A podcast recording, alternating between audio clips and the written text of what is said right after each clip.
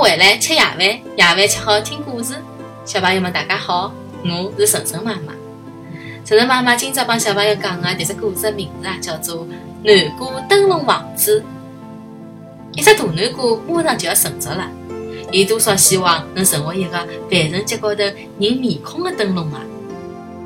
终于成熟了，伊全身啊，侪飘散着香香甜甜的味道。勿会有人注意到我了。大南瓜失望地讲。突然之间，有只小老鼠发觉了搿只大南瓜，伊对朋友们讲：“我发觉了一只甜甜的大南瓜，阿拉一道去吃好伐？”朋友们听了，侪来咬南瓜。松鼠奶奶看到了老鼠们海啃大南瓜，就对小松鼠讲：“阿拉也该自备一点南瓜子果冻了。”于是，小松鼠辣海南瓜高头咬了一只大洞，随后钻进去，掏走了所有的南瓜子。现在，辣海大南瓜的面孔高头有了一张大嘴巴，特子一双大眼睛，搿多像一张人的面孔啊！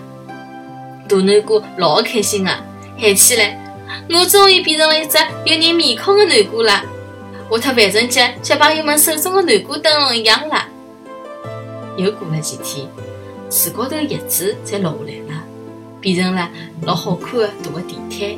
一个块地毯包裹了搿只南瓜，南瓜温暖极了。搿天，一只老虫从树叶里扒出了已经风干的南瓜，伊指牢大南瓜讲：“搿只南瓜又闷又有撑，阿拉就住辣搿搭好伐？”就搿能介，搿只大南瓜又变成了老虫们新的窝里向。伊拉老欢喜搿个新的屋里向的。小朋友们，万圣节是每年的十月一号。那么在伊的前头一天，也就是十月三十一号呢，啊，西方的小朋友们就会得去啊寻两只南瓜，拿伊拉雕刻成一只像人的面孔的样子，有的眼睛啊，有的嘴巴，随后辣里头呢摆上蜡烛。